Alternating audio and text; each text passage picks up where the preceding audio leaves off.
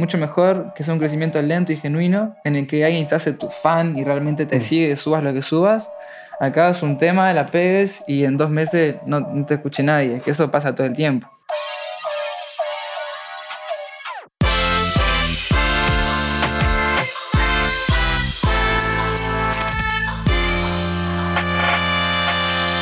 Vamos en vivo ahora sí. Damos Uy. bienvenido. Muchas gracias. Muchas gracias por venir. Muchas gracias por venir con regalo. Un placer, un gusto. Voy a, voy a mostrarlo. Tenemos la- las gorras acá. Igual conste que fue un regalo personal. No, no era, digo, va a venir y mostrar, No, pero, no. o sea, lo aprecio. No, pero no, quiero que quede como en plan, este vino con, este vino con regalo solamente para. No, no, para nada. Al revés. A veces es muy, muy, muy emotivo. Tiene, tiene acá hasta mi nombre. No sé cómo mostrarlo a la cámara. Después le pongo la foto. Eh, tiene mi nombre. Y acá el loco Daus. Bien, no, eso es lo que, lo que tiene. Para mostrar tenemos los, los gorros de Tiny Cook Boys. Acá está la cédula que. Eso me interesa pila, cómo, cómo, cómo es el. ¿Por qué la cédula? Igual eh, está, está retocada, ¿no? Sí, Obvio. el truquito, claro, No me puedo regalar tampoco. Está bien, está bien. Este, pilcha. pilcha de Tiny Cook Boys. Buenos stickers. Muchísimas gracias. Por favor. Se valora, se valora muchísimo. Eh, la cédula. ¿Por qué? Vos sabés que yo la tenía en el mail hace, hace tiempo porque me la habían pedido para un papel legal, no me acuerdo qué. Y dije, tiene tremendo flow la cédula nueva. Y capaz que cuando lo hice, tipo, no sé, me- yo me- no me la hice hace tanto tiempo en realidad. Está todo retocado, obviamente no es eso. Y me había parecido como muy lindo el, el estilismo. Y dije, oh, lo tengo que usar. O sea, es gratis, no tuve que editar nada. Lo recorté en Photoshop y le subí un poco la saturación y Para mí estaba muy bueno. Vos, esa cosa de- del humor eh, bizarro. Me hace acordar mucho a, mm, a Joji. Ujú.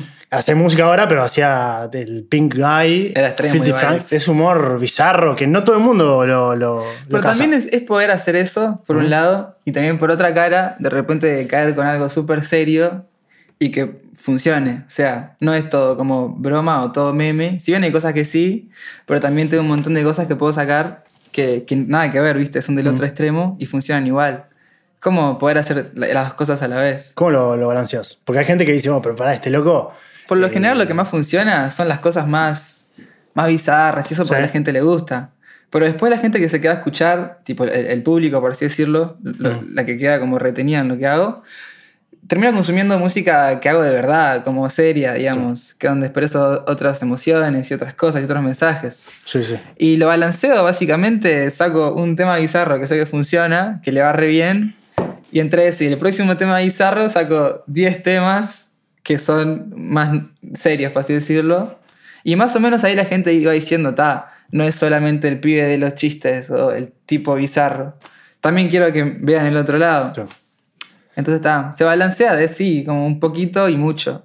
Con la cultura de stream, que están todos haciendo streaming todo el tiempo, Ajá. a mí me da, me da mucha gracia, eh, no sé, Duki, Litkila o mismo Bizarrap, que tiene una imagen como de seria, con los Sí. lentes, Sí. ese misterio. y Sin embargo, el loco va a un stream y se cagan a puteadas, se toman el pelo, se joden entre ellos. Total. Que a la gente le gusta mucho eso en realidad. Claro. Es lo que más le gusta, es lo que más funciona. De hecho, creo que a mucha gente le fue tan bien por venir de ahí también. Como porque viste el mundo del freestyle y todo eso, quieras que no, creció un montón con los videos de YouTube claramente y con el apoyo de ciertos streamers. Y quieras que no, es un público muy masivo. O sea, si estás con Cosco en un stream, te van a ver Mm. cientos de miles de personas seguramente. Y después si alguien sube un video de eso a YouTube y funciona una reacción o algo así, van a ser millones. Sí, sí. Entonces también la gente le gusta ver al artista serio haciendo cosas de persona común, pero al final son eso, son guachines que están en la tranqui viendo qué hacer, cómo divertirse. La música es como la faceta seria, digamos. Claro. El negocio, pero después son personas. Claro. Siento que también igual es- funcionan las dos cosas, porque hay gente que de repente la gente disfruta ver como siendo humano, ¿no? Porque siente que es más cercano al artista. Pero también hay artistas que son re misteriosos y también les funciona. Pero no sé, siento que esta parte del mundo, más acá para acá abajo, creo que la gente prefiere en realidad conocerte más Mm. que a que seas misterioso y que no sepan nada de vos. Me parece a mí. ¿Por qué puntualmente hacia acá? ¿Te parece en Estados Unidos? Y, muchos- y Prince es un ícono y nadie sabe casi nada de Prince, y sin embargo es lo que es. Hoy en día el género urbano, Playboy Carti, ponele, es de los más escuchados y y la vida privada de él nadie la conoce. Mm. Hay muy pocos videos de él como en su casa o él hablando de cosas. Son como personas que no tienen opinión. Claro. Hacen música y es lo que te dan. Y el misterio funciona, a la gente le gusta tratar de saber qué pensás sobre algo, o qué haces, o por qué. O... Claro. Y después está toda la movida de si tal persona hizo un pacto y no sé qué, y todo eso que eso revende. Un Como- pacto de de- Como de eso de vender el alma y no sé qué, y la industria, ¿viste? Ah. Eso revende. Sí. Y juegan con eso también. ¿En qué sentido? Con la cruz invertida, con el 666, todas esas Claro. cosas, es un juego, se cagan de risa, tipo, en realidad no. Bueno, hace un tiempito estás haciendo un vivo vos que hablabas todo el tema del personaje y cómo había gente que decía, pa, este loco es un bizarro, ¿quién se piensa Mm. que es? Es un personaje, no todo el mundo lo entiende. Es que, de hecho, no sé si no todo el mundo lo entiende, o capaz que casi nadie lo entiende, el público general, digamos. Pero hay gente que sí lo capta, digamos, pero del público más masivo, que son gente más chica en este género, como que eh, todo lo que ve lo siente literal. Entonces lo que vos mostrás es, pues vos subís una foto, ¿no? Ponele con mil billetes falsos de 100 dólares y van a pensar que es verdad. Muchos niños, ¿no? Y, y- y adolescentes. Y en realidad no, ¿viste? Claro. Y es como que hay que aprender a diferenciar el, el artista de- de la- del arte y también la persona del personaje. Yo soy Daus, pero cuando estoy en mi casa soy David. Claro. Y, y- y no tengo nada que ver. Yo ando por mi casa gritando como hago en los toques. Es, es algo que, que surge cuando tiene que pasar. Pasa que hoy en día es muy difícil. Se difuminan los límites entre artista y persona. Con todo esto en no, las redes. es que es- es- eso es lo que la gente cree, pero vos y artistas que conoces en persona y son re distintos. También depende, claro, hasta qué límite se muestran, ¿no? Capaz Digo- que son más reservados, entonces solo muestran el personaje Pero digo que se difumina para el público. Es decir, pero ¿cómo? Si yo lo vi acá en las historias, Ah, el loco claro, sube una claro. historia cocinando y hace una carita y da, este loco es así. Total. Sí, sí, sí. Me da mucha gracia eso como hacer que la gente te reciba creativamente en serio cuando en realidad vos tenés un pasado más memístico, por así Sí, tal eh, cual. Es difícil. También uno, uno, yo qué sé, yo cuando era más chico, ponele 2017, 18, no tenía idea de que ahora iba a estar así, ¿no? De hecho, me puse un poco más serio, por así decirlo, a finales del, del 2018, capaz. Ponele, el 2019 ya era como algo más, mucho más serio, por así decirlo. Y mm, capaz que una vez no, eh, como uno arranca de cero, de repente uno no sabe lo que va a pasar. Y de repente me habla la gente y me dice, oh, yo te sigo del 2016, cuando hacías videos en YouTube. y es tipo, pa, este- esta persona sabe demasiado. tipo, Claro. No sé si quiero que sepa tanto, ¿viste? Porque uno también cambia y cambia todo. Vos hacías videos también, en plan bizarro, compilado de cringe. Pero eh, eso fue lo último. Lo que, lo que está antes es lo que casi nadie vio, que está todo en privado. Claro. Yo tengo la cuenta del 2010, yo Ah, siempre fui de consumir de todos los yankees, todo. Tipo, vi las primeras cuentas latinas, por ejemplo, en, en tener tipo un millón de suscriptores y eso, yo lo viví. Claro. Tipo, yo siempre estuve en esa. Sí, sí. Entonces hay un montón de material que nadie sabe, o muy poca gente sabe, que prefiero quizás sí, ¿viste? Capaz que un día digo, "Ta, ya fue, por aniversario 20 años de, de eso y ya saco, no sé, un compilado de 20 videos del 2015. ¿Pero qué tenés ahí? Muchas cosas, muy, muchas, mucho contenido que, que... Ni idea, como... No sé, sinceramente tengo cosas muy bizarras, como compilados y cosas yo haciendo payasadas o, o- o críticas, reacciones, cosas así, viste, pero bien como contenido de, de guachín, Claro. ¿viste?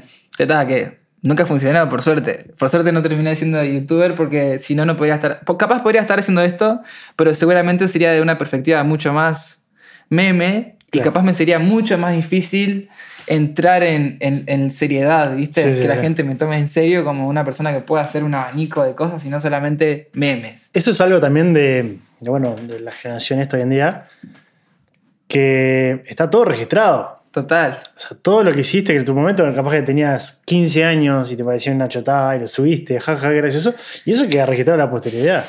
Es que uno no es consciente de eso, ese es el problema. Y uno muchas veces no entiende que con el tiempo las cosas pueden cambiar y uno puede estar en una posición en la que antes no, en la que tal vez uno tiene mucha más exposición de la que tal vez uno esperaba. Mm. Y hay un montón de cosas que de repente alguien puede guardar con un screenshot, que, que es un toque hacer, es un segundo. Y después te pueden atacar con algo que capaz ya ni te representa, ¿viste? Pasa mucho con toda la, con toda la cuestión de la cancelación en Twitter y eso, ¿viste? Mm. Que mucha gente, no sé, salta con, con tweets del 2014 que alguien dijo algo de no sé qué. Y bueno, en 6, 7 años cambia un montón. Sí, sí. En un año uno cambia un montón. Entonces, eso, uno como que no toma conciencia hasta que está del otro lado y ve las consecuencias de. Sí. Entonces es difícil, porque nadie te enseña cómo hacer las cosas bien. Y más cuando sos totalmente independiente y todo lo que haces es a huevo y, y aprendes a los tropezones. Porque no es que hay, alguien- hay alguien que desde el día uno te está diciendo, hace esto, hace esto, no hagas esto, no hagas esto. Entonces uno tiende a caer más en, en errores y en cosas que, que tal vez pueden molestar. Pero uno aprende en el camino. Vos estás independiente desde el principio, seguís independiente. Totalmente, todo. O sea, obviamente en producciones y eso colaboro con un montón de gente, pero lo que es DAWs, management, distribución, todo, soy totalmente independiente hasta el día de hoy. ¿Sos independiente o sos vos? Eh, vos haces todo. No, o sea, soy independiente y soy yo, está, todo. está. Sí, sí, sí. O sea, si alguien quiere trabajar conmigo por lo que sea, habla directamente conmigo. Sea por Instagram, que no pasa, más que nada por mail, o en persona, lo que sea. Para un show, para una canción, para lo que sea, es conmigo. ¿Está bueno eso? Más o menos, porque llega un punto en el que uno, uno, uno solo puede hacer un montón de cosas, pero también tiene un techo, porque como todo esto es un negocio, es una industria, y llega un nivel que para poder seguir creciendo tenés que, que jugar el juego, ¿viste? Estar adentro del juego. Y de repente ahí surge eso de el artista que se mete en el juego y trata de hacerlo lo mejor posible, lo más independientemente posible, obviamente sin serlo. Y está el que, por el otro lado, ni se mete y trata de seguir así. Es complicado, para mí son válidas las dos cosas, ¿no? Pero personalmente hablando, siento que realmente es difícil porque, nada, si bien se puede crecer, hay un techo. Hay mucha gente, aunque le caigas bien, no te va a dejar seguir subiendo si no estás adentro. O sea, no- es real eso. ¿Pasa acá o.? Pasa en, en, en todo, no sé si en todo el mundo, porque no puedo hablar del mundo, pero pasa acá. Obvio. Acá, acá me refiero a Río de la Plata, digamos. ¿Te te ha pasado a vos? Sí, obvio. Todo el tiempo. Gente con la que me llevo re bien, pero que sé y saben que no pueden hacer absolutamente nada o muy poco para ayudarme, porque no es negocio para ellos ayudarme. Pues es un negocio muy complicado en el que todo cambia muy rápido, ¿viste? Y es como que una semana que vos malgastes en algo te puede perjudicar tu próximo éxito, por ejemplo. Ya sea con una canción, con una campaña, con lo que sea. Y yo eso lo entiendo. Entonces no me molesta, pero sí es como... Es molesto. O sea, no me molesta, pero es, es como difícil eh, mantenerse como al firme, ¿viste? Claro. Cuando sentís que en realidad te cortan las patas todo el tiempo. Gente que dice que está todo bien y todo, pero que en realidad más o menos. Porque sería distinto en realidad si estuviera todo realmente bien. Está, pero mi pregunta es esa, porque hay una diferencia entre que ese, esa persona no pueda ayudarte a que no quiera, que eso sería cortarte las patas. Sí, pero um, es, es- como que el límite es muy fino, porque si vos no me ayudas porque, porque no podés, también de repente no te conviene, porque si vos estás trabajando con un artista con el cual sí tenés un contrato o algo así, y conmigo no, y me ayudas, capaz que me haces dar un salto tremendo con alguna cosa simple, con algún bolazo, y de repente yo me termino destacando más que, que otro artista, simplemente por una ayuda gratis, que vos no te llevaste nada por eso. Sí. Entonces, la línea es bastante fina. De repente sí hay gente que te ayuda, pero más que nada como con un pique, un contacto, o facilitándote tal vez hacer un featuring con alguien, conectándote, pero mm, sin garantía de nada. Tipo, vos, hablale, le dije de vos, está todo bien, Sí. se copa, no se copa, y ta. Que es una rayuda de eso igual, ¿no? Pero llega un punto que necesitas como más que simplemente un featuring. ¿Es necesario para crecer que tengas que acudir? Sí, sí. Yo creo que la- las colaboraciones en la música son lo que más te ayudan a crecer, junto con los videos, pero más que nada el, el networking, tipo poder conectarte con, con gente de, de cuanto más lados mejor y, y cuanto más arriba mejor. Fundamental. Yo cuando empecé a colaborar con gente de Argentina, de Chile, de España, con productores, notas un cambio también, porque la gente cuando empieza a ver que hay gente como pro involucrada, te ve distinto. Y la gente te empieza a consumir cuando te ve como que estás en una. Te pone al mismo nivel que. Claro. Como que lo difícil es estar, no estar en nada y pasar a estar en una. Es como que si vos no, no tenés nada, la gente no te va a apreciar tanto.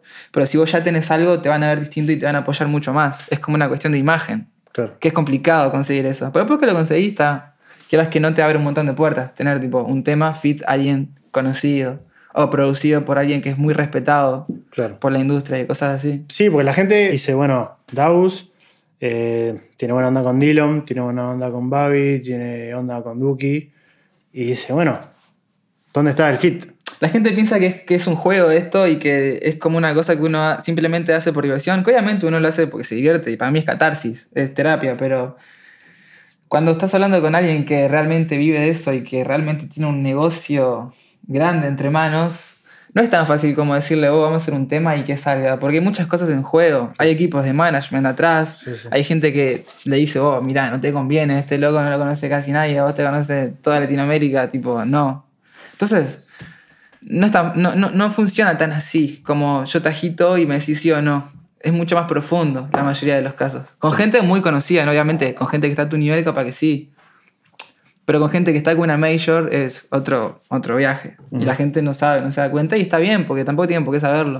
Es la interna. Vos habías tuiteado hace un tiempo, como Ajá. que era difícil ver que laburabas, laburabas, laburabas y la cosa no avanzaba. Mira, Twitter es todo un tema, porque yo tengo días en Twitter que, que se me va, viste, sobre todo de noche, tipo de madrugada. De repente arranco a decir cosas que capaz no son tan así, viste, pero uno se encuentra débil. Claro. y, y nada, eh, eh, hasta en cierto punto verdad, porque es molesto, tipo, estar a full todo el tiempo y de repente ver que, que las cosas de repente van bien, pero no como sentís que deberían ir. Pero a su vez es como que está. En realidad, si fuera tan fácil, todo el mundo tuviera éxito en, en lo que hace, ¿no? No- Ni en la música, en la vida en general.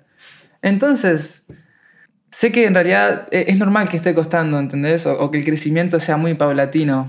Porque, quieras que no, las raíces son más firmes y a la larga dura más que alguien que sale y la pega con suerte en un tema y después desaparece. Es mucho más, mucho mejor que sea un crecimiento lento y genuino en el que alguien se hace tu fan y realmente te sigue, subas lo que subas. Acabas un tema, la pegues y en dos meses no, no te escuche nadie, que eso pasa todo el tiempo. El otro día escuché algo que era un concepto que era eh, crecimiento de bambú que se trata de que un bambú, por lo general, está siete años haciendo raíces bajo tierra y el proceso de crecimiento es en seis semanas. O sea, está siete años bajo tierra poniéndose firme y después de siete años recién crece como palo, como palo, al palo en seis semanas, tipo un metro y medio por día. Claro. Es como esa alegoría de, ta, está bien que vaya lento, es parte del proceso y es mejor porque al futuro te da más credibilidad y más artistas también te respetan de otra manera porque saben que no sos un, alguien que hizo un tema y la pegó por suerte o por una major. Mm. Saben que sos alguien que, que la rema, que entienden lo que cuesta y, y al fin y al cabo valoran más lo que haces. También siguiendo en esto, también uno de los vivos decías como que ya habías dejado un poco de lado la estrategia de sacar tema, tema, tema, tema, tema, tema, tema, y querías como espaciar un poco Sí. las producciones. Porque es algo también que hemos hablado con invitados, ¿no? Que hoy en día, si dejas de sacar temas en algún punto, mm, desapareces. Pero en realidad no es tan así, ¿eh? O sea, es así, pero si te, si, si te fijas, hay, hay muchos artistas que, que desaparecen por pila de meses y de repente sacan un proyecto y, y es lo que más suena. Como que también depende mucho de, de- de la estrategia de marketing que, que aplique el artista, más allá de la música. Porque en realidad la música puede ser buenísima, pero si no, tiene, si no se mueve bien el producto, no llega a nadie. Entonces, por más que subas tipo un tema todos los viernes, si no lo mueves bien y nadie se entera, nadie lo va a escuchar. Por más que sea bueno, es al pedo. Es mejor sacar menos y laburarlo más, no sé, hacer stickers de eso, eh, eh, andar con un stencil y grafitear a la calle, ni idea, hacer un millón de historias, promover que la gente haga reels o TikToks o cosas así.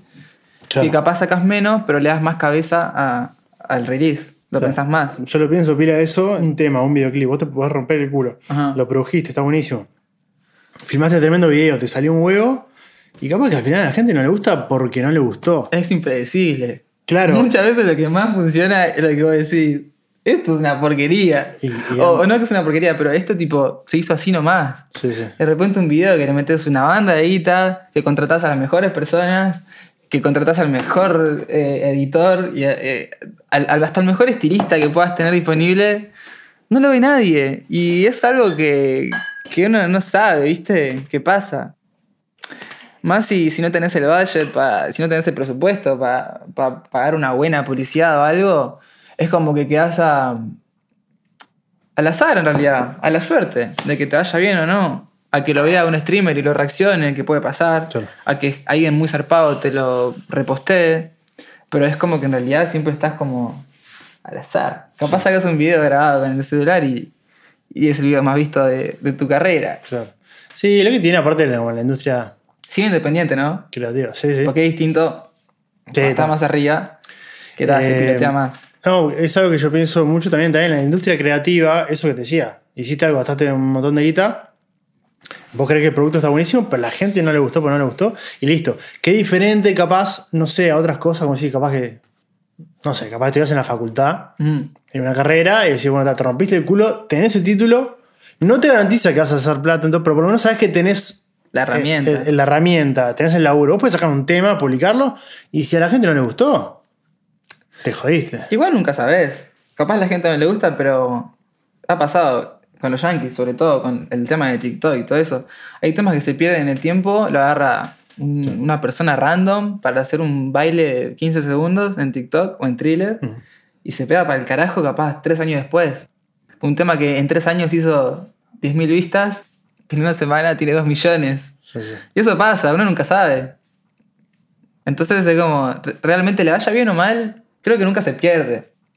Capaz no, no, no se hace, no, no, no recuperás lo que invertís monetariamente, pues a la larga es algo que está ahí y con el paso del tiempo siempre va, va a seguir ahí. Y está bueno saber que algo que vos haces, le vaya bien o mal, está ahí. Claro. eh, a la vista de cualquier persona. Y quieras que no, hay mucha gente que está metida muy adentro de la industria y que maneja un montón de cosas que están constantemente buscando en internet las cosas nuevas.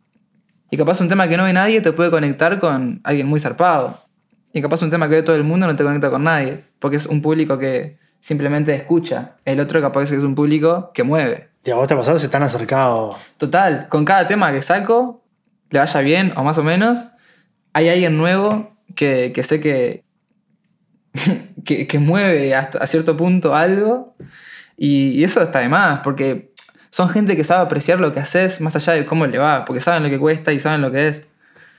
Entonces, nada, uno si bien puede caer de vez en cuando, eh, un- no sé, es algo momentáneo, al otro día te levantás y haces cinco temas.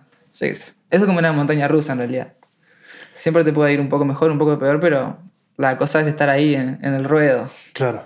Y vos por fuera de la música, Yo trabajo. Trabajo en la administración de un residencial, toda la parte de computación y de mandados, hago yo. Entonces, obviamente, si estuviera sola en la música, no, no pudiera, no pudiera, no, no, no sería algo viable porque si bien hago algo con la música, no, no puedo vivir de la música todavía. Entonces está, como estoy ahí. Obviamente si pudiera estar 100% en la música, capaz sería otra historia. Sí. Podría estar mucho más activo o algo así. Que aún así, digamos, estoy bastante activo dentro de todo. Subo, soy muy, subo, subo un montón de cosas. O sea, por más que ahora esté más lento, sigue siendo igual un ritmo bastante alto. Y bueno, pues si se te acercaron, ¿por qué no agarraste viaje con nadie?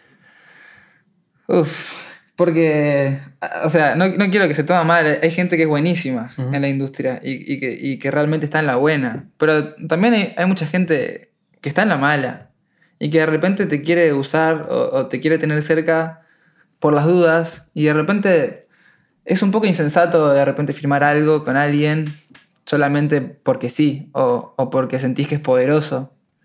Muchas veces puedes firmar un contrato que, primero, la mayoría de los artistas no saben lo que están firmando.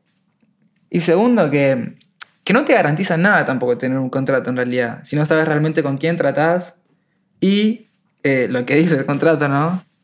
O sea, ten- estar firmado no significa que te vaya a ir bien. O sea, en Estados Unidos se firman cientos de artistas por mes en total y de los que se pegan será uno de cada 60. Sí, sí. O sea, si ves eh, los charts, están, están siempre los mismos y gente se firma todo el tiempo.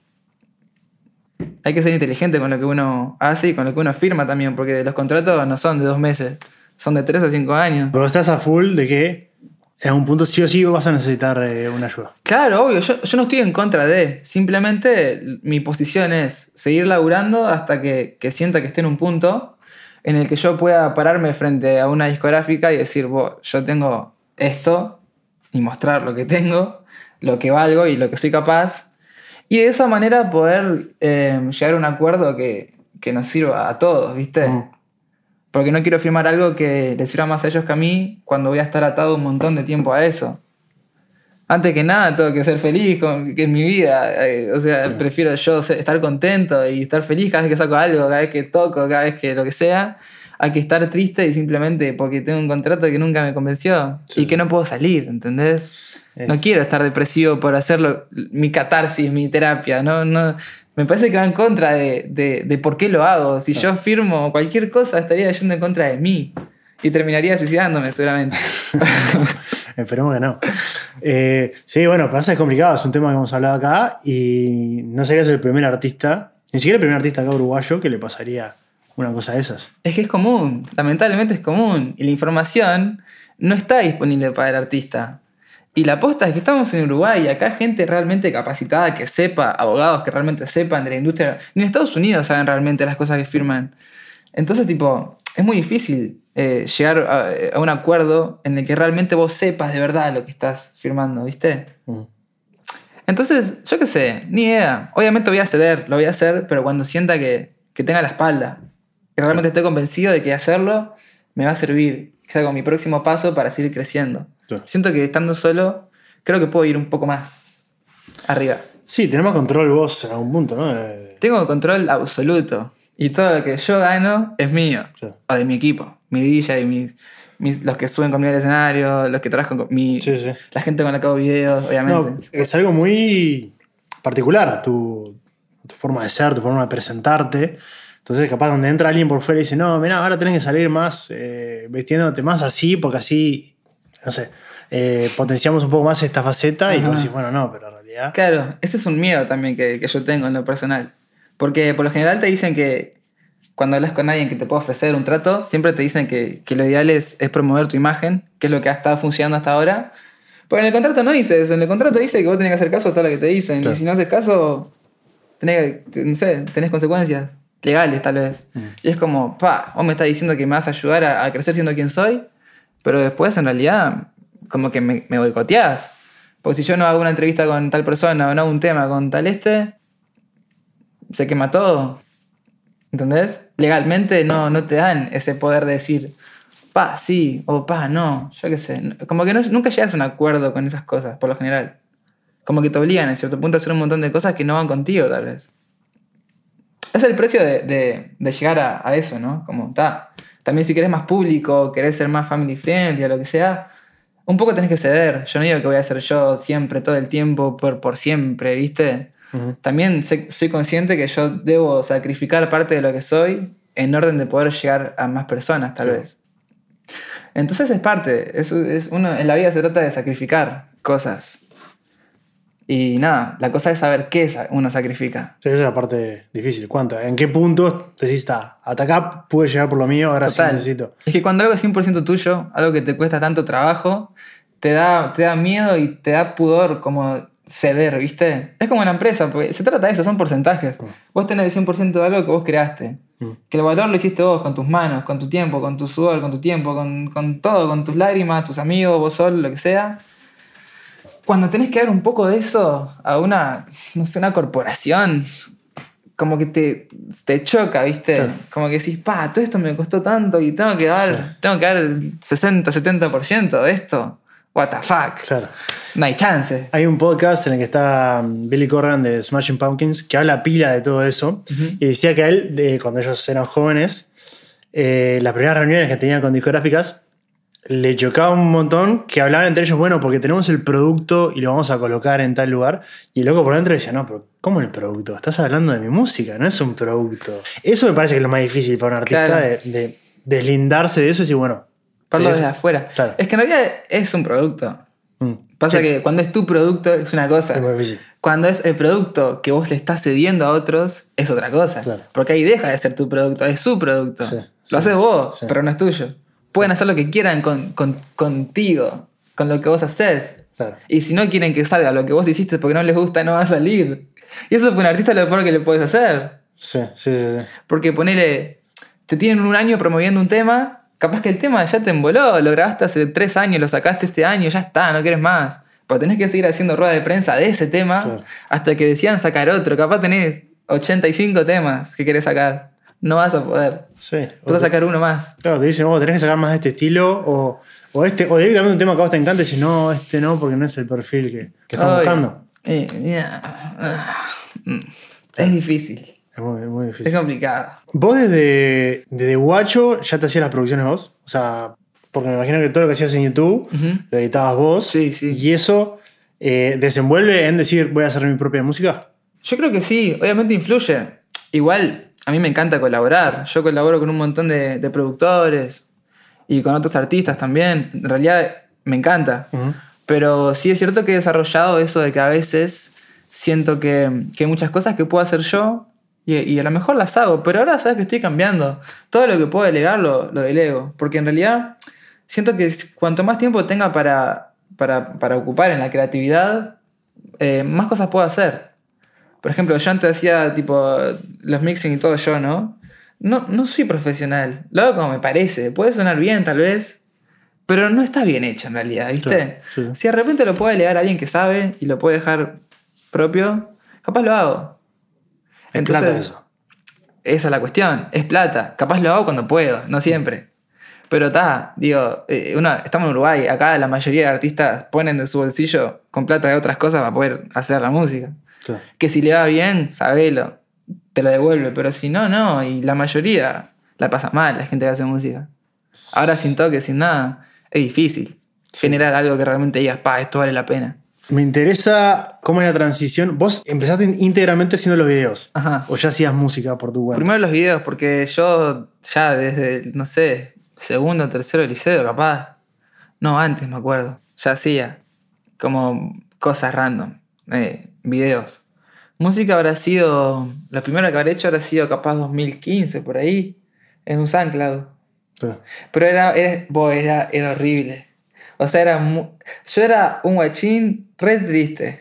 Sí. Y no porque tuviera una mala, una, una mala. No crecí mal, digamos. Nunca me faltó nada realmente.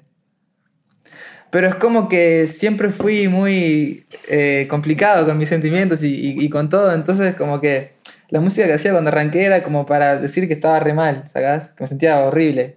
Y, y no sé, era muy oscuro. Era muy oscuro yo. ¿En qué sentido?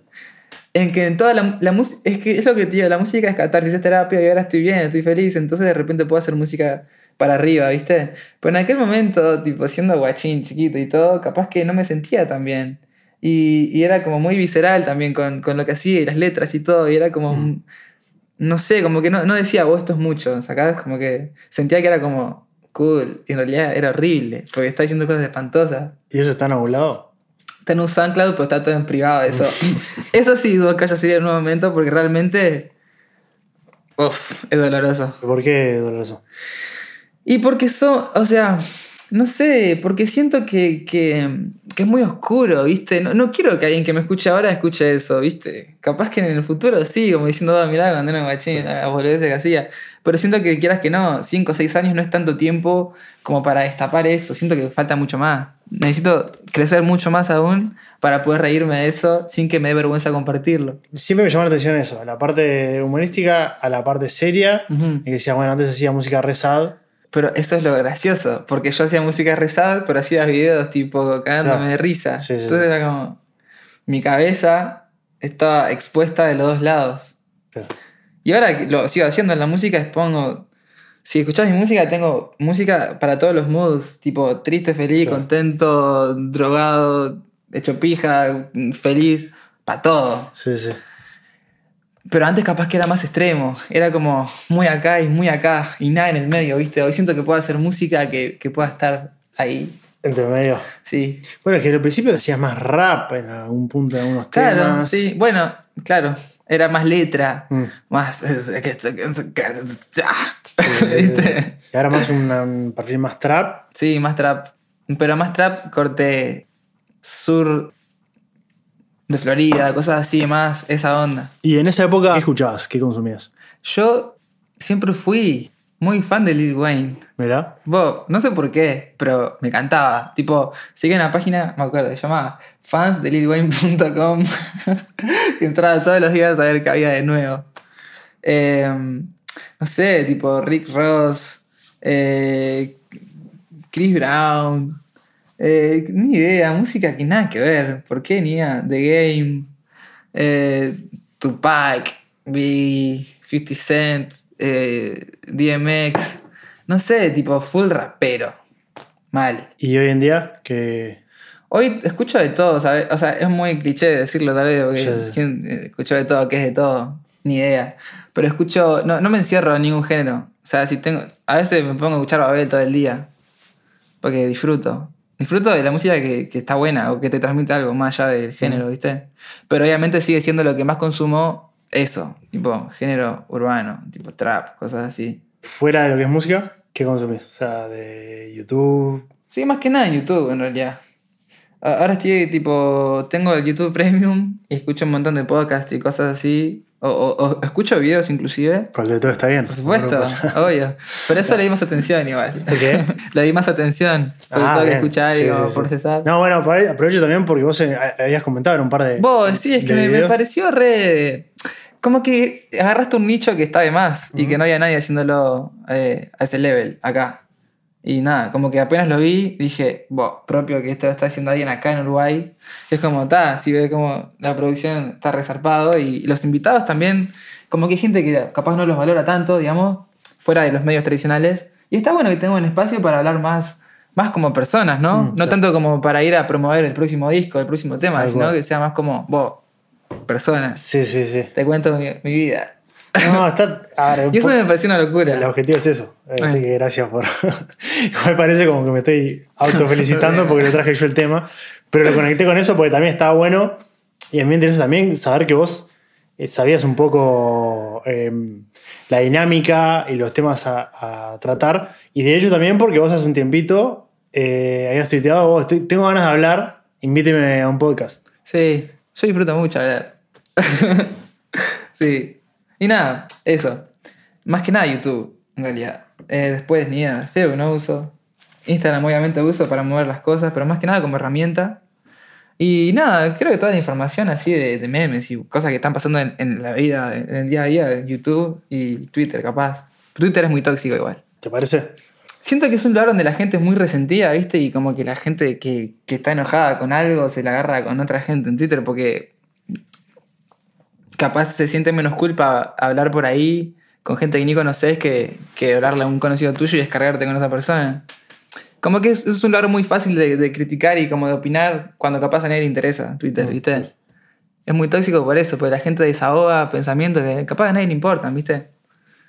Y como que está como. Sirve como para desahogarse, pero no es una red social muy, muy sana, que digamos. Sí, aparte es como que casi que la voz de todo el mundo pareciera que tiene misma validez. Y eso complica todo, porque toda la gente empieza a hablar por hablar y tal. No sé cómo te pasa, no sé cómo te pasa a vos contigo como artista. Hoy en día, en cuanto a las interacciones conmigo, suelen ser todas positivas, porque la gente que no le interesa ni me sigue. O sea, ponerle yo capaz si busco Davos en, en- en el buscador, capaz encuentro algo de alguien que está diciendo algo feo de mí. Pero ni, no, ni, si ni lo veo, ni me afecta. Pero por lo general son cosas positivas, es más hacia, hacia afuera. Como que mucha gente siente que, que lo que se dice en Twitter es, son hechos comprobados. Y muchas veces de gente diciendo cosas que le pinta decir, que en realidad ni idea si es o no es. Pasa mucho con la política, o que tan conocido, que tal conocido dijo tal cosa, tal otra. O la cultura de la cancelación, como te decía, de los screenshots y eso. Me pasó con el Duki. Claro, bueno, sí. Bueno, y yo le tuve que hablar personalmente diciéndole vos, tipo. Vamos a contarlo bien para el está escuchando. Ajá. Vos en realidad en su momento Sí. No me gustaba. no te gustaba. ¿no? Realmente y me, parecía nefasto. Y lo digo, porque e- era verdad. Y se lo dije a él mismo. Yo, tipo. Bueno, lo que pasó fue que yo, tipo, 2015, 16, 17, ponele. Tuiteé cosas acerca del Duki horribles. Tipo, cosas feas. Acá es como, ah, este nefasto, no sé qué, no sé cuánto. Y nada, y hace poco me compartí un tema y la gente arrancó. Bueno, gente que estaba en la buena y gente, sobre todo en la mala, como poni- poniendo screenshots, ¿viste? Y era como. Yo qué sé, o sea. Es lo que te decía hace un rato, la gente cambia, ni idea. Yo realmente en ese momento no me gustaba, no, no disfrutaba su música y su contenido, pero a su vez, yo lo admito, era un guachín, era un- una persona súper inmadura Y súper frustrada, como hablábamos al principio, súper frustrada porque no me salía nada bien, ¿viste? Entonces uno escupe las frustraciones con lo que le va bien. Claro. Y yo sé que en ese momento estaba haciendo tremendo salame. Pero lo admito, ¿entendés? Yo evolucioné, yo crecí. Ahora si veo a alguien que le está yendo bien, me alegro. Claro. Y por algo me va mejor, porque no, no estoy dando esa energía al mundo. De, ah, este es un gil porque, porque le va mejor que yo. No, ni en pedo, es un capo. Tengo que aprender de él en todo caso. Entonces está, como que, eso. La gente en Twitter piensa que uno es igual en el 2014 como en el 2021, como en el 2042. Sí, no admite lugar a la, la Al cambio, claro. Entonces es como, ta, cualquier persona se puede equivocar, cualquier persona puede decir algo que no está bueno. Ahora, eso no significa que vaya a ser así para siempre.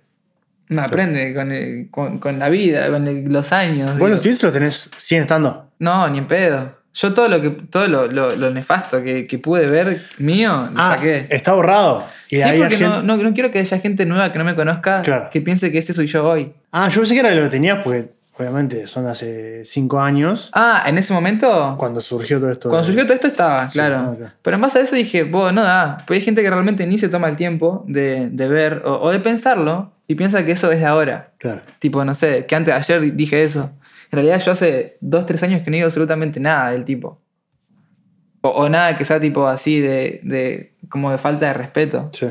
Porque una cosa es que no te guste y decirlo y otra cosa es como faltar al respeto simplemente porque sí, Ujú. sin razón. El lo- loco nunca me hizo nada, tipo, Sí, sí. no tengo por qué. Y aprendí pila de él, porque él vino y me siguió y me mandó un mensaje diciéndome, vos, me encanta lo que estás haciendo, no sé qué, te sigo de Afganistán, tipo, escucho que estás, tipo, seguí metiéndole, no sé cuánto.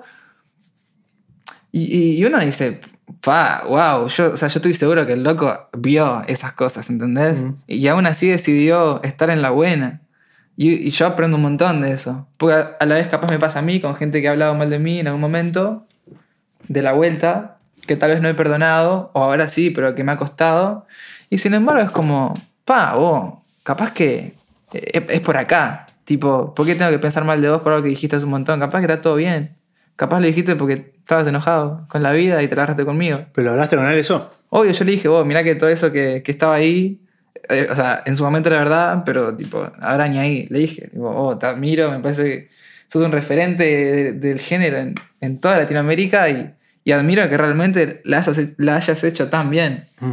Porque es un caso fructífero, el loco es un crack, o sea, vos ves como está yendo y es una locura. ¿Y él qué te dijo? ¿Sabía que.? Sí, digo, dije, vos estaba tranqui, no sé qué, no sé cuánto, seguí metiéndole, ahí fue que me dijo eso.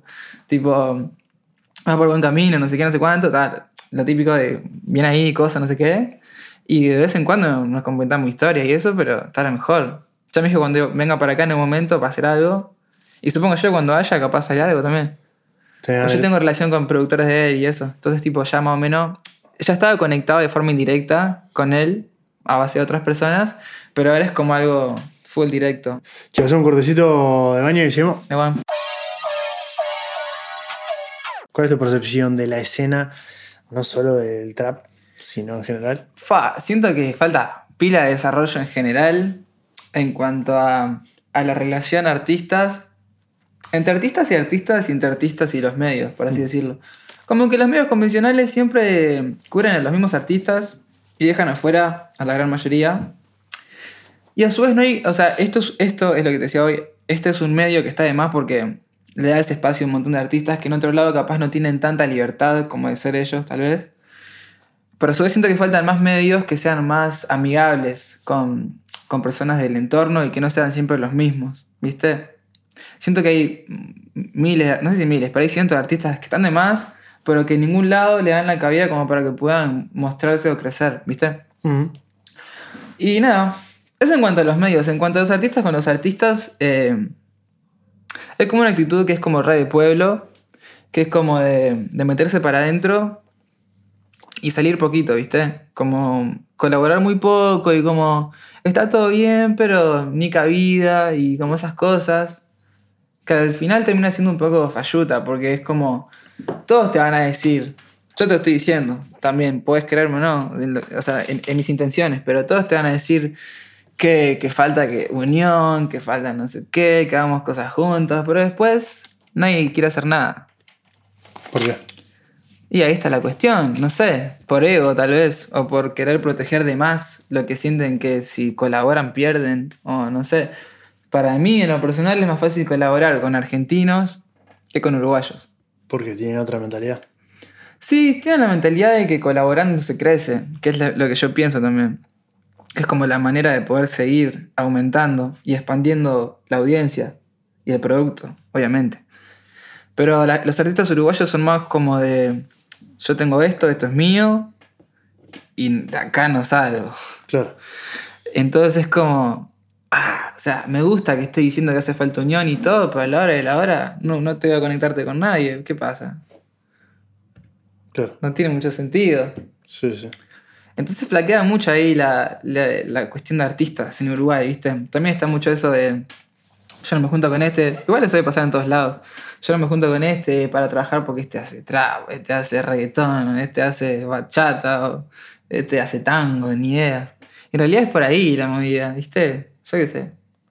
Yo hablo pila con, con Santi Marrero, ponele. Con Luis Angelero, que son gente que nada que ver con el palo, pero que están reabiertos a trabajar con, con gente que hace otras cosas. Porque, nada, somos de la misma corriente de pensamiento, de que uno crece colaborando, ¿no? Mm. Más allá de qué música hagas, o, o qué tan bien te vaya, o qué tantas reproducciones o no tengas, como que si pones el arte primero y la música en sí, por más allá que trabajes con alguien que no esté re pegado, siento que puedes hacer un producto bueno que pueda llegar a funcionar. Capaz que con ese tema es que le termina yendo bien a la persona. Pero como que no se da chance a que pase eso. Es como, ta, si no te conozco hace 20 años, no voy a trabajar contigo. Para un poco, ¿qué te pensás que sos? Tipo, no sos malo. Sí, sí. What the fuck. Así no vamos a crecer ninguno. Es una cuestión también de esa mentalidad, como que hay poco, porque somos pocos, hay Ajá. poco, poco consumo, poco consumidor. Entonces todo el mundo quiere decir, no, bueno, cuido lo mío porque no sé si voy a tener más. Claro, pero si te pones a pensar, el público uruguayo es diminuto. Si- eh, Por eso te digo que es red de pueblo. ¿Para qué querés mirar tanto para adentro? O sea, está bien más que la gente uruguaya te escuche, ¿no? Y querer mantener eso. Pero mira para afuera, capaz nos juntamos y hacemos que nos escuche mucho más gente afuera que acá. Sí. Mucho mejor. En cuanto al negocio, vale mucho más un stream mexicano que un stream uruguayo, argentino. Sí, sí. Vamos a hacer algo que explote en Chile, en España. ¿Y qué importa si nos escuchan o, no- si nos escuchan o no en Uruguay? Si igual nos va bien afuera. ¿Para qué querés tener todo el público uruguayo si de por sí, aunque tengas todo el público uruguayo, no va a comer? No te alcanza. Claro. Es, es muy difícil eh, cambiar esa mentalidad. Sí, y, y más que nada, lo que, lo que a uno le, le choca es que te empiezan a dar bola cuando ven que te va de cierta manera, ¿no? Entonces es como que lo molesto es que hacen como que no existís. Y eso sí es molesto. Porque no es capaz que alguien no te conoce y no te conoce, realmente, genuinamente no sabe quién sos, no sabe qué haces, no tiene idea. Pero por otro lado, capaz que hay gente que sabe quién sos, capaz que hasta te sigue, pero se hace la que no te conoce. Y eso es como una actitud re infantil, ¿viste? Como. ¿Qué ganas con eso, entendés? O sea, si yo. Vos haces música, ¿no? Y me gusta.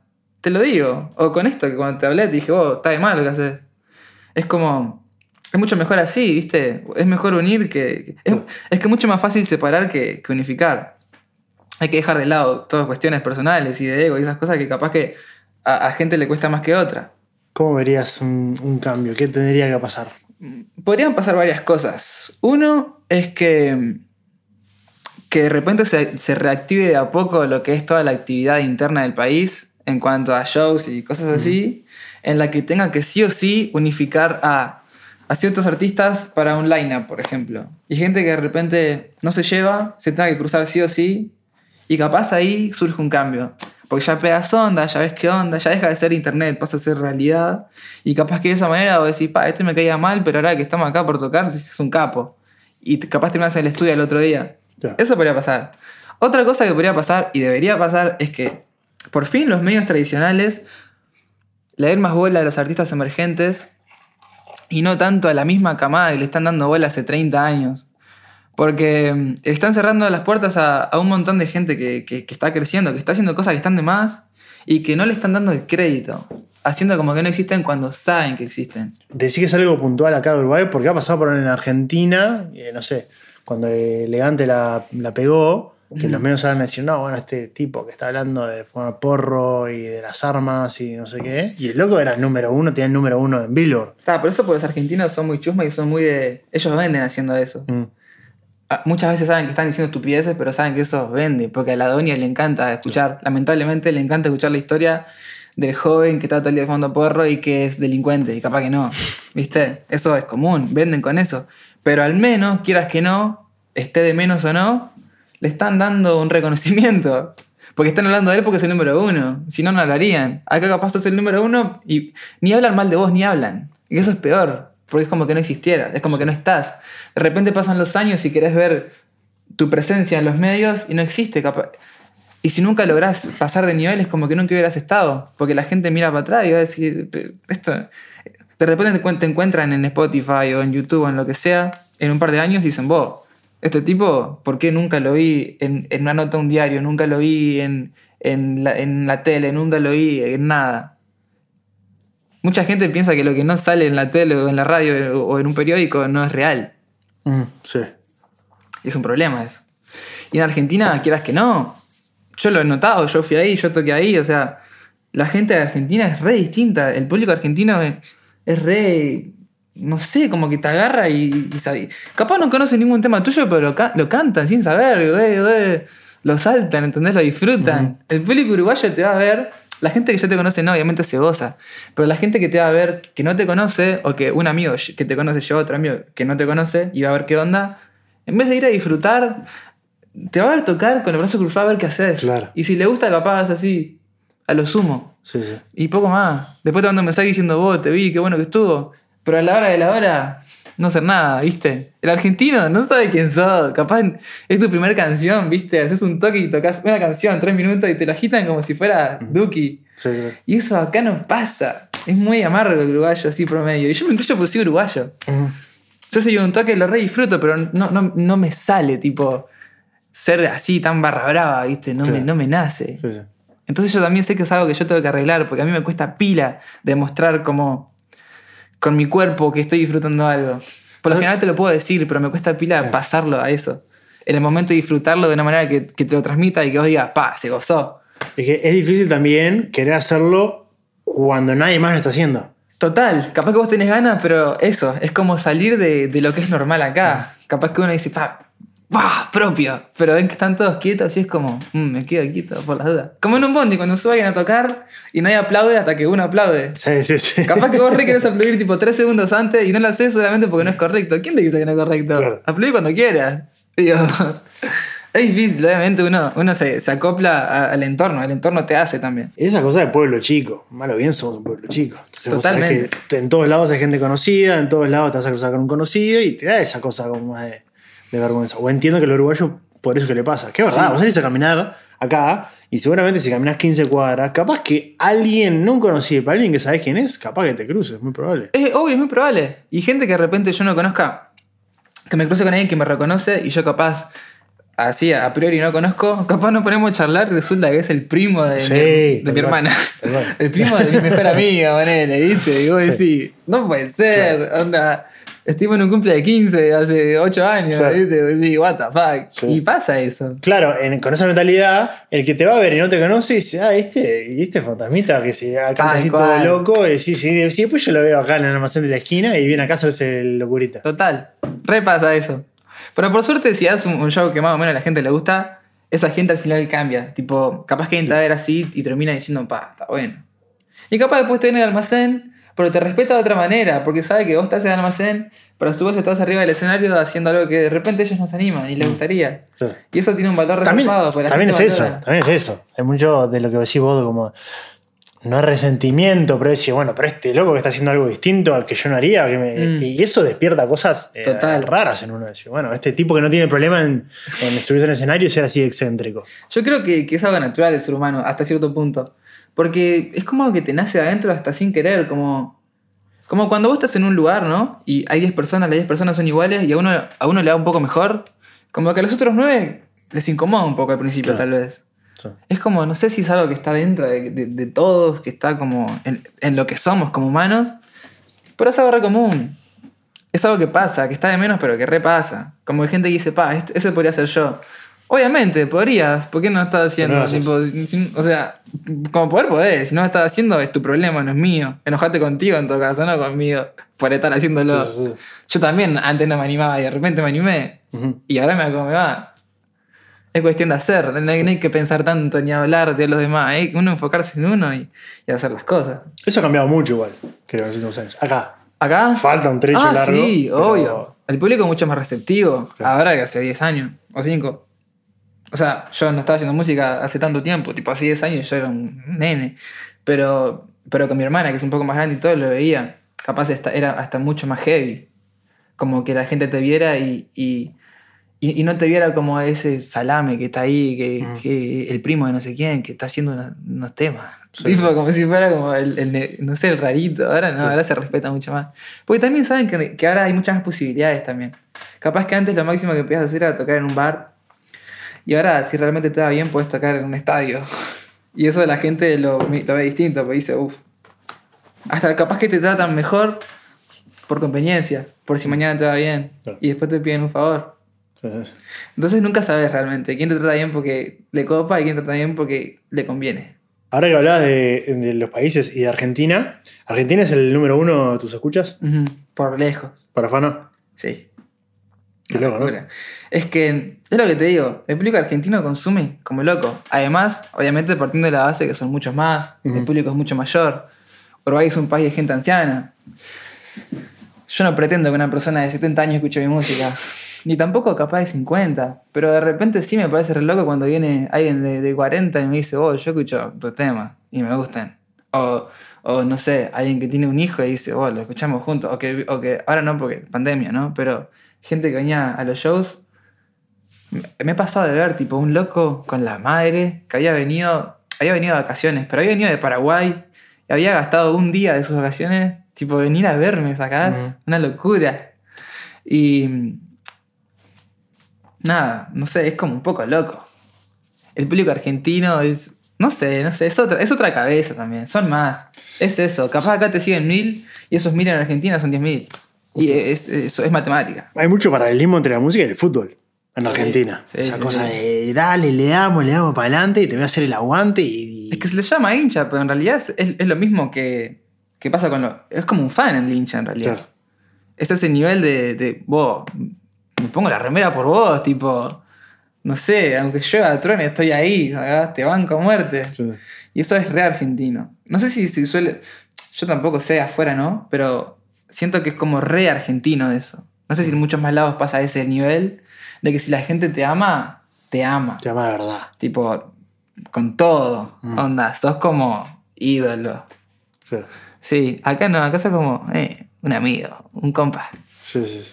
No, no, aclaramos, no quiere decir que acá no tengas un montón de fans en Uruguay que te No, no, full. obviamente. No, ni en pedo, ni en pedo. De hecho, la, se armó como hasta una comunidad de gente que me escucha, hasta se hicieron amigos entre ellos, Sí. muchos de ellos, y tipo hacen cosas juntos y eso.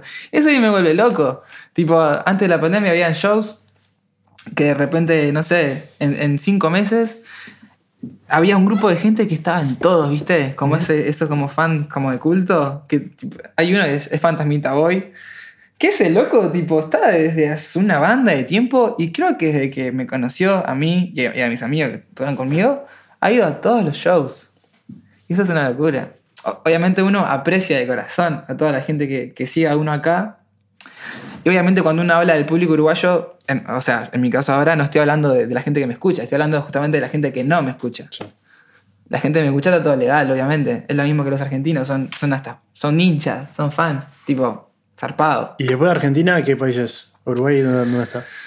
Uruguay está quinto. Quinto. Sí, está, no me acuerdo el orden, pero es eh, España, Chile y México. No sé en qué orden. Creo Mm, que, creo que está. México segundo. Sí, sí.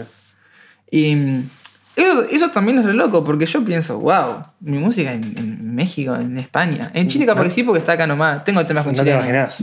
Claro. Es como que de México no conozco a nadie. De España, bueno, de España eh, tengo canciones con productores españoles, pero de México, ponele, ¿eh? no conozco a nadie. El hecho de que se me, se me escucha ahí, no, la verdad me vuela la cabeza, tipo, no, no termino de entender. Me encanta, pero me parece como un fenómeno zarpado. ¿Cómo llegas a México o a España vos? ¿Cómo entendés vos? Bueno, yo siempre fui de colaborar un montón y a España lo entiendo porque yo he laburado, con, por ejemplo, con Marvin Cruz, que es un productor bastante zarpado, Mm. Sí, sí. que incluso ha, tipo, ha colaborado con Soulja Boy, con Lil Uzi Vert, tipo, gente zarpada. Bueno, en España con Cecilio G, con Young Beef, que son personas que están establecidas. Entonces ahí lo puedo entender por ahí, capaz. Cuando vino a tocar es Babyface, que es un español, yo le abrí el show en, en Plaza Mateo. Capaz ahí también, bastante gente. Eh, tengo relación con Black Tone, que es un productor de allá también, de España. Como que más o menos conozco. Pero de España no sé cómo llegué, ni idea. Eh, no sé. ¿Tenés pensado en algún momento ir para allá? Bueno, en realidad México o España podrías ir. Ahora es un clavo, obviamente. Pero Sí, o sea, ¿Tenías obviamente. pensado, te gustaría hacer algo ahí? Sí, obvio. O sea, yo apenas se pueda viajar. Primero voy a ir a Buenos Aires, tengo muchas cosas que hacer allá. Tengo muchas ganas de ir a Córdoba también. O sea, a Buenos Aires tendría que ir más que nada por cuestiones de trabajo, ¿no? Con la música. Pero también me gustaría ir a Córdoba y Ushuaia. Y después sí, me reiría a España de una, a conocer porque no conozco nada. Y a ver qué onda, que puede ser cosas interesantes. Y a México también, re.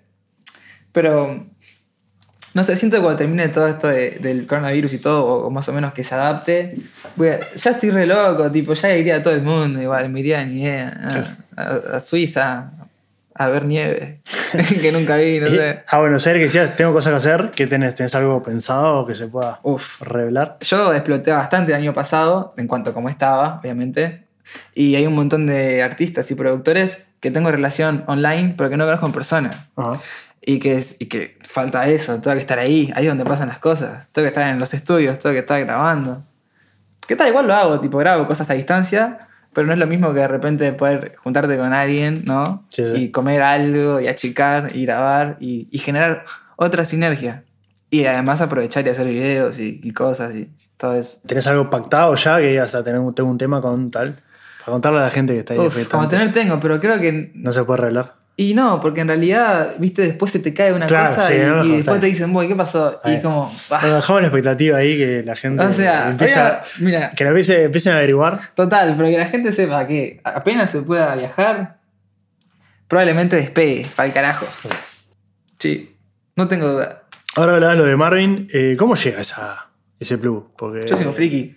Yo estoy, en la, en la música que yo escucho, soy profesional. Estoy todo el día cazando. Estoy todo el día cazando antenas, escuchando artistas, escuchando productores. Gente que capaz no conoce a nadie y que en cinco meses son los más pegados de la escena. Yo lo conocí así, tipo, yo lo, cono- lo conocí, no sé, 2015 capaz, en la época oscura esa. Yo ya consumía pila, tipo, música española, del género.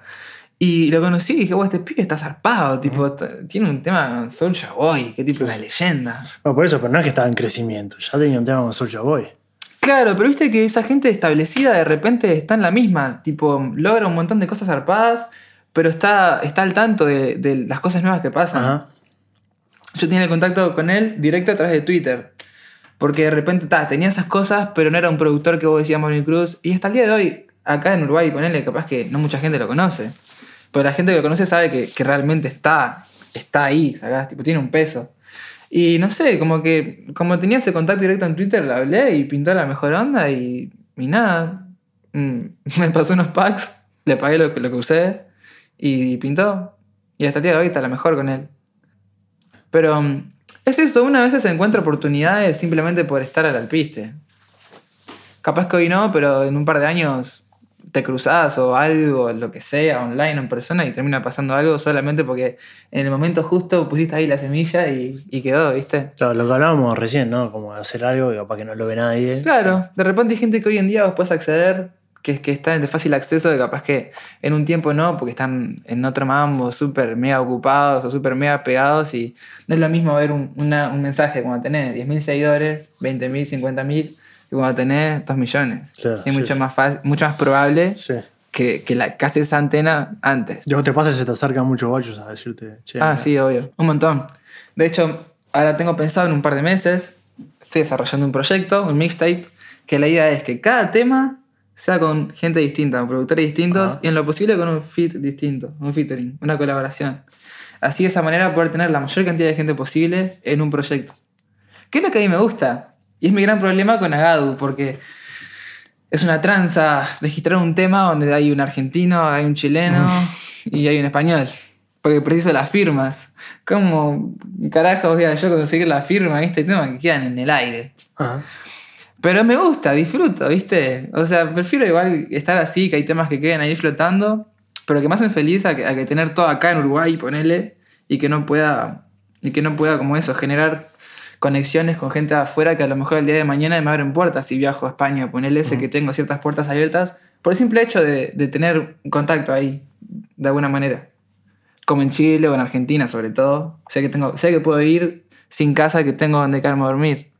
Que eso está salado. Sí. Es como, eh, lo hice, o sea, toda gente que conocía en base a, a lo que hago, ¿viste? Es Claro. como, está zarpado eso, generar como relaciones en base a, a- a lo que te gusta, ¿viste? Sí, sí. Y que sea, genuino, amistades. Y tu idea es hacer un mixtape con gente que conoces ahí.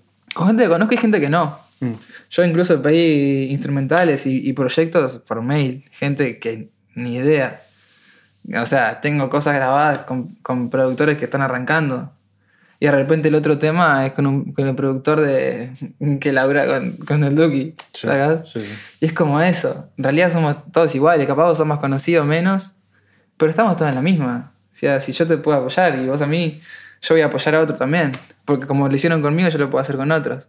No estoy en la posición de que puedo pegar a nadie, pero sí te puedo ayudar un toque. Y, y yo creo que todo lo que a mí se me da, me gusta darlo porque tiene que fluir, tiene que entrar y salir. No quiero todo para mí, quiero todo para todos. Quiero que esto crezca y que, así como yo quiero comer 100% de esto, quiero que mis amigos también. Y quiero que gente que de repente no es mi amiga, que igual está ahí también. No quiero todo para mí. Sí, o sí. sea, no, no. Sí. Es cultura. La idea es hacer crecer esto y que el día de mañana tenga, no sé, 60 años, mirar para atrás y decir, wow, mira lo que hicimos, lo logramos. ¿Dónde te gustaría estar? ¿En Hemos- 5 años? ¿En 15? Ujú. ¿En 30? Mira, no, no, no suelo pensar mucho así, eh, como en, esos parámetros, porque es muy difícil, pero sí me gustaría estar mucho más firme y, consagrado al punto de que no te digo que, sea, que esté repegado, pero sí que de repente pueda estar más tranquilo y no depender tanto, o en lo posible no depender de ingresos externos a la música o al arte en general para poder vivir. Ni subsistir, vivir, porque yo quiero estar tranquilo, no quiero tipo estar rascando las paredes para, para llegar a fin de mes. Así me veo en cinco años, me veo capaz en menos tiempo o en más, no sé, pero el, el objetivo principal es poder hacer esto tiempo completo y poder estar tranquilo. No, no tener que preocuparme por comer o por pagar un video que no llego o esas cosas. Che, algo que me interesa. Hace un tiempo pusiste una historia en Instagram que decía: La respuesta está adentro Ujú, y la ansiedad está en buscarla afuera.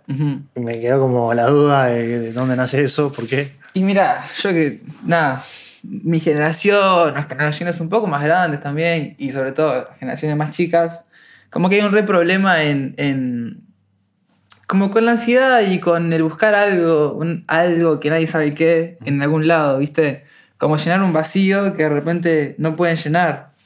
Y de repente las redes sociales y todas esas cosas también te meten en, en una cosa en la que siempre querés gratificación y siempre querés que haya como un premio por cada cosa que haces. Y de repente no es tan así, de repente uno tiene que, mirar más para adentro y también saber que la tranquilidad y la paz está bien. Y no, no hay por qué siempre estar en, la luz, o siempre hay que estar como siendo la atención de, de algo. O sea, de repente uno busca satisfacer lo que uno siente que le falta con drogas, con sexo, con comida, con cosas que en realidad no son la respuesta, porque al final siempre te terminas sintiendo igual. De repente, la respuesta a, a- a ese vacío está dentro y es simplemente saber convivir con uno y, y- y saber que en realidad la paz se encuentra dentro y no afuera, la felicidad se encuentra dentro y no afuera. Cuando dependes de una persona o de una droga o algo para poder sentirte completo, hay algo que está fallando. Porque siempre te vas a volver a sentir así. En cambio, cuando aprendes a convivir contigo y te sabes querer y sabes que de repente el hecho de sentirte solo no, no está mal, a veces es necesario y te ayuda a crecer, nada, te das cuenta que de repente, tanto como la felicidad como la tristeza es, es- es uno, es parte de uno. Y la respuesta a lo que uno busca siempre está dentro, porque en realidad lo que está afuera es ajeno. Uno puede disfrutar de la compañía de un tercero, pero en realidad uno está con uno hasta, hasta el día que muera.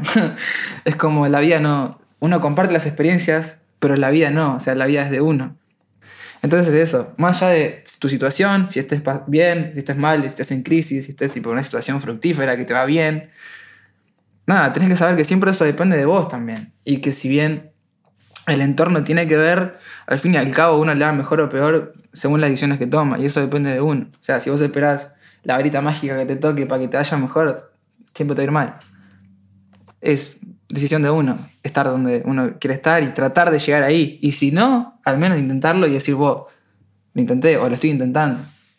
Hasta que de repente te canses y empieces a intentar otra cosa, pero eso, nunca parar, nunca estar en, pausa, nunca estar como esperando a que llegue, no sé, el príncipe azul o la princesa de, Disney para salvarte la vida, porque nadie te va a salvar, nadie te va a dar nada gratis, nadie te va a, nadie te va a regalar nada, es como lo tenés que hacer vos.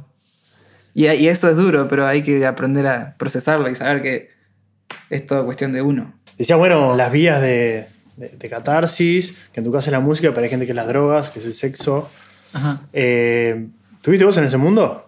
O sea, sí, todo puede ser un vicio, ¿no? Pero si, si he utilizado ciertas cosas carnales como, como, como vía de escape, sí, obvio, es normal, es natural. Ujú. La cosa es no depender de eso para, eh, para poder hacer otras cosas. Todo es parte. Vos te podés drogar y, y ser responsable. Depende de la medida, ¿no? Como todo. Sí. Puedes tomar 10 tazas de café y ser un adicto a eso, que es igual de insano que ser adicto a otras sustancias. O sea, la, la cuestión es la adicción, no la sustancia en sí. Podés fumarte un porro y quitarlo más bien, digo, eso voy. Claro. Pero sí, obviamente he recurrido y lo hago, es natural. No, te lo pregunto por eso que me decías, bueno, que hacías música, como que estás en un lugar más oscuro hace un tiempo y ahora está mejor. Si tenía algo que ver, esa, como conectando un Ah, poco lo que, uniendo Sí, puntos sí. de lo que decías. Obviamente, con todo el tema de la pandemia y el encierro y eso, y estar un poco más para adentro, estoy un poco más limpio. Un poco no, estoy re limpio, o sea, no, no, no, no tengo problema con ninguna sustancia ni nada. O sea, estoy muy enfocado y estoy re. Como estoy en una línea, ¿viste? Y no. Estoy como así. ¿Sabes hacia dónde- hacia dónde vas? Claro, estoy, sé dónde, hacia dónde voy y no me distraigo con, con nada. O sea, ¿Te costó, muy- ¿Te costó encontrar eso? Sí, obvio. Me cuesta, me cuesta hoy en día. O sea, soy una persona muy fácil de, de caer en, en- en la procrastinación. Claro. Entonces me cuesta pila mantenerme enfocado. Y a veces me desenfoco. Pero está, siempre termino volviendo. Pero no es fácil, es una lucha constante. No es que yo soy un zen acá y, Sí, sí.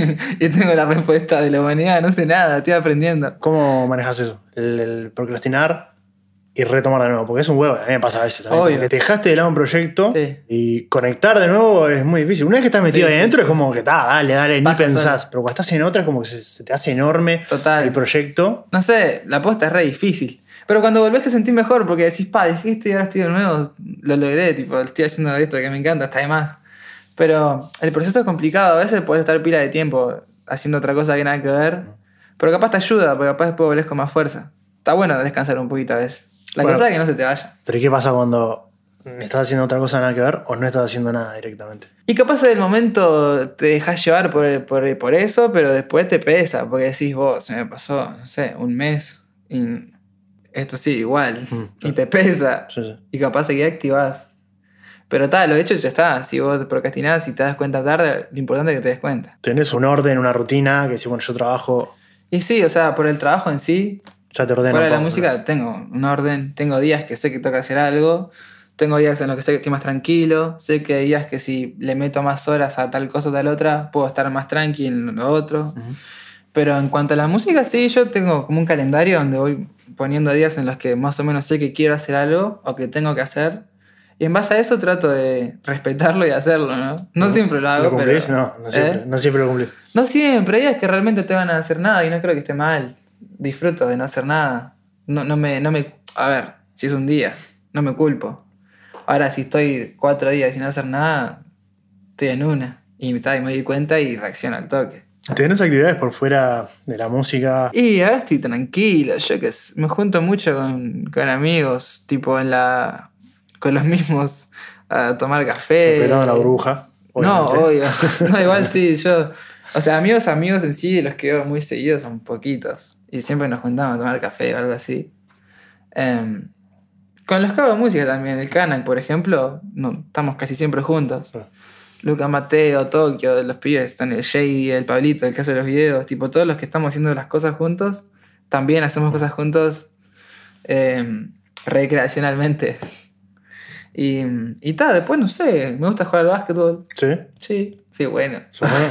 Y tenés contacto más, no voy a decir espiritual, pero cosas más para la mente, meditación, Sí, sí. ejercicio. de- Soy muy de. Por los mandados que hago por laburo en general, cuando no estoy en la computadora, estoy haciendo mandados y por lo general trato de siempre estar un buen rato, tipo una hora o dos horas, caminando en, tipo, en silencio. O sea, y eso ayuda bastante. Ujú. Como que me oxigeno la cabeza, ¿viste? Y, y pienso más y reflexiono. Y eso también, uso como el, eh, eso de tomar café. Si bien lo hago con amigos, también lo hago solo. Y me siento y, y como que pienso y simplemente estoy, ¿viste? Como que disfruto de, de estar ahí. Como decir, qué lindo sol, linda planta, no sé. Conscientemente. No, eh, o sea, no, no, no hago meditación, nada, pero. O sea, es como mi forma de meditación en realidad. Pero no hago yoga ni ninguna cosa de eso. Y ta, cada que pueda aprovecho y me voy para afuera, me voy, no sé. eh, a cualquier lado que pueda, viste, que hayan árboles o algo así. Y paso un buen rato. Estar haciendo música, que también es una actividad muy. No es solitaria porque la haces con amigos también, o vos sé que en tu caso Ando, trabajás con amigos. solo también. Pero tiene una cosa que estás a las 4 de la mañana así encorvado en una computadora Total. mirando y también salir un poco afuera te ayuda. Y que te parte, porque te das cuenta, te duele la cabeza, Sí, tipo, sí. tenés Sí, problemas para dormir. Tum, tum, tum. Total. Sí, sí, sí. Total. Y tal, es como, viste, la gente que nos dedicamos a hacer cosas creativas tendemos a ir a meternos para adentro también. Como, Claro. Como, no sé, meterte mucho con algo y al final te termina como haciendo mal en cierto punto. Cuando abusás, viste. Claro. Sí, pa, estoy en una. y capaz estás re en una. Es que para mí una de las cosas más lindas que tiene todo esto creativo es como que de cierta forma sos vos el que está en control y todo lo generas vos desde tu computadora. Obvio. Una vez, tío, te pongo el ejemplo del podcast o hacer música. Lo creás vos desde tu compu y vos tenés el control y podés inventar algo que no existía. Pimba, ahora. Eso es una locura. O sea, la- Eso que antes no se podía hacer y el hecho de poder hacerlo es muy loco. es re loco, obvio. Y te puede llevar por lugares así mentales que capaz te hacen mal, porque también te... Nada, la gente que tiende, tiende a ser creativa como que va, o va para todos lados en la cabeza, ¿viste? Como que puedes viajar dentro de tu cabeza y de repente sentir más cosas que alguien que no sea el tiempo de, de sentirse tanto. Pero ¿por qué algo malo? No, digo que sea malo, pero digo que si de repente, nada, te dejas llevar mucho para cierto lado, podés como flashear cosas que nada que ver, ¿viste? Como disociar un poco en una burbuja que está en tu cabeza. Si estás mucho tiempo encerrado, te pasa. A veces te, entras en una que pensás que, no sé, estás en una burbuja a veces. Y tenés que bajar a tierra de vez en cuando. ¿Te parece que es algo exclusivo de, de la gente artística? Es que siento que la gente que hace algo relacionado al arte tiene. siente más, por el sentido de que. el- no sé, yo. Toda la gente que conozco que hace teatro, por ejemplo, ¿Ah? es muy intensa. Tipo, gente muy dramática, en la que si está mal, no querés estar cerca porque son infumables. Uf. Capaz alguien que un contador está triste y toma whisky y mira la película y ya está. El que el, que el artista va y, y está llorando y se pone música para llorar más. Y va y no sé, y, y escribe un, no sé, un poema, qué estupidez. Y vos decís, "Ah, ¿qué te pasa? Tipo, Sí, sí. capaz que uno se, se permite ir un poco más. Yo cuando estoy triste me, me sirve de inspiración. Capaz que alguien que no hace música o que no hace arte, tipo, se pone a jugar a la PES. ¿Entendés? Como que tal, lo puedes llevar por otros lados. Che, eh, hace poco en, en- Más, te invito en un vivo. Te preguntaron también de si te harías tatuaje en la cara. Ajá. Y vos dijiste que no. De momento. De momento. ¿Por qué de momento? Y porque siento que no, no, no, estoy, no me siento preparado para ese paso. Es como si estás ahí, estás ahí. Ya está. En el cuello sí, es otra, otra cosa. Pero en la cara es como big deal. Tipo, tenés que. Siento que me, me falta un poco más para poder decir puedo. Un poco más que. Un poco más de, de cancha, un poco más de, de, No sé, de estar más firme, más fértil, ¿viste? Como. Más, más mejor parado, para así decirlo. ¿Pero como ser humano o como músico? como músico. Para sentir que. Es, es que me gusta verlo como si fuera un trofeo. Cuando lo puedo hacer es porque puedo, ¿entendés? Porque no me importa. Porque realmente no me importa. Todavía no siento que no me importa, me importa. Pero, o sea, Justo al- la cara me importa. es algo que querrías hacer, pero que no estás en un estatus que te lo permita todavía. Claro, siento que ahora me, lo, me podría hacer uno, pero no sé si me sentiría tan bien conmigo mismo. Siento que me lo quiero hacer cuando realmente diga, oh, me tatuó la cara porque me chupa un huevo, no necesito tener la cara limpia y nunca le voy a necesitar. O al menos no, no capaz que algún día sí, pero digo, que esté realmente seguro de que pueda tener, no sé, un cosa acá, gigante de acá acá, y que no me importe. Ahora me importaría. No estoy preparado, ¿entendés? Siento que el día de mañana voy a querer un Airbnb y me va a dar vergüenza, ¿entendés? No porque esté mal, sino porque, no sé, capaz que hay alguien que me mira mal solamente por eso y yo me sentiría mal por el hecho de, de que esa persona no, no me entienda, ¿entendés? Es una estupidez, pero es algo que me pasa. Capaz el día de mañana tengo un, un tatuado y me encanta. Y si me miran mal me chupan huevo. Pero siento que, ta, que todavía no, no, no estoy a ese nivel. ¿Y qué te harías? Bah, no sé, no lo pensé tampoco. Pero seguramente algo, seguramente un dibujo, porque una palabra, no sé, algo que de repente me, me guste mucho, así estéticamente, ¿viste? Que vaya con mi cara también, porque si me hago una cosa que nada que ver, capaz que en, cinco meses digo, pa, ¿qué hice? Algo que diga, que flow, que suave. Me interesa saber tu Spotify, que es algo que le pregunto a algunos invitados, que tiene. Ella sabe cómo es. Acá. a Las últimas canciones que. Toma, toma, te dejo. ¿A mí? Obvio. ¿Yo? Sí, sí. Pues capaz te puedo mentir. Si lo ves vos, puedes ver. Gucci Mane, D Savage, Ghetto, Sean Kingston, Chris Brown. Es verdad, que vos dijiste Eh, Chris Brown, se mantiene con el tiempo. Juan Wouters, Capo. Duki. Bueno, hay, de ahí una onda, hay unos paralelismos entre Juan y, y vos, estéticamente me Sí, parece. sería increíble hacer dos juntos. Obvio. Sí, sí, sí. El tema ese que está ahí de favorito es con Mac de Marco. Sí, Es buenísimo. sí, sí. sí. Yo. No, no. Y con Maga de Marco, ¿no? Que ya es Total. días mayores. Este. Eso, o sea, eso es lo último que he dado favorito, ¿no? Pero si bajas para abajo puedes encontrar cosas muy raras. ¿Qué te parece que se viene? O que la gente que te sigue, que, que escuche o presten atención acá, que. No sé, el, hiper, el hyperpop parece que viene con fuerza.